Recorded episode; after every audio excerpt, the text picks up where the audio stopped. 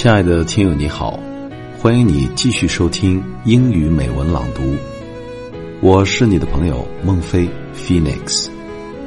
你可以在微信订阅号搜索并关注“英语美文朗读”，或者关注 “Read English”，收听节目，查看原文。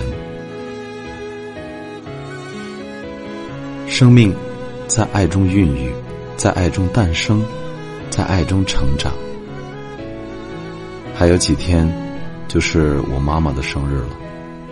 我却在千里之外，所以只能电话祝福妈妈生日快乐。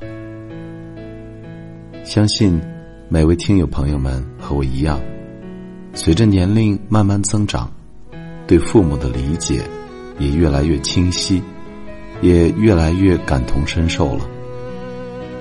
今天和大家分享的英语美文是《The Day That You See Me Old》。当我日渐老去，整篇文章字词非常的简单，很生活化的字眼，却画面感非常强。读完之后，一直在脑海中想象父母的操劳辛苦。所以，听众朋友们，记得。抽空多给父母通通电话，陪他们说说话吧。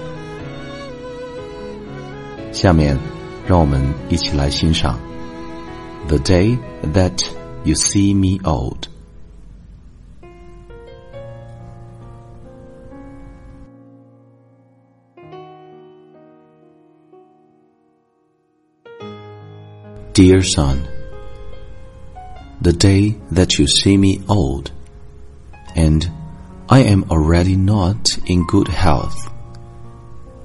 Have patience and try to understand me. If I get dirty when eating, if I cannot dress, have patience. Remember the hours I spent teaching it to you. If, when I speak to you, I repeat the same thing thousand and one times. Do not interrupt me. Listen to me. When you were small, I had to read to you thousand and one times the same story until you get to sleep. When I do not want to have a shower, neither shame me nor scold me. Remember when I had to chase you with thousand excuses I invented. When you see me on new technologies, give me the necessary time and not look at me with your mocking smile. I taught you how to do so many things. To eat well, to dress well, to confront life. When at some moment I lose the memory or the thread of our conversation, let me have the necessary time to remember.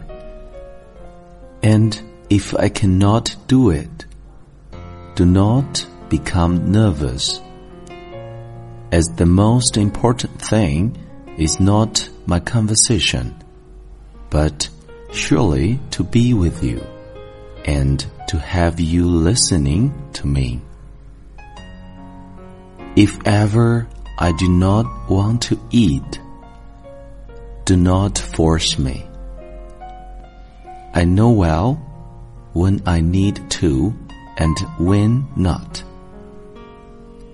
When my tired legs do not allow me walk, give me your hand.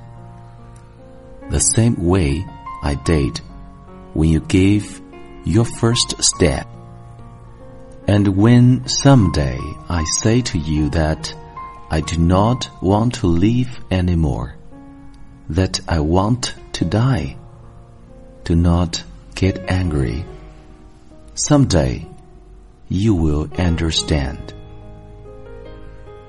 Try to understand that my age is not lived, but survived. Someday you will discover that despite my mistakes, I always wanted the best thing for you and that I tried to prepare the way for you. You must not feel sad, angry, or impotent for seeing me near you. You must be next to me. Try to understand me and to help me as I did it when you started living. Help me to walk.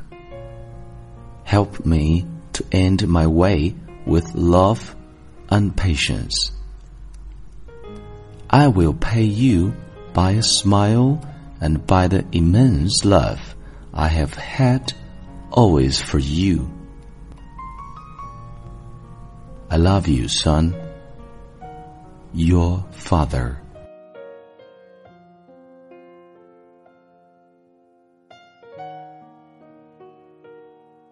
这篇美文字里行间，像个老顽童的语气，却让人含泪微笑。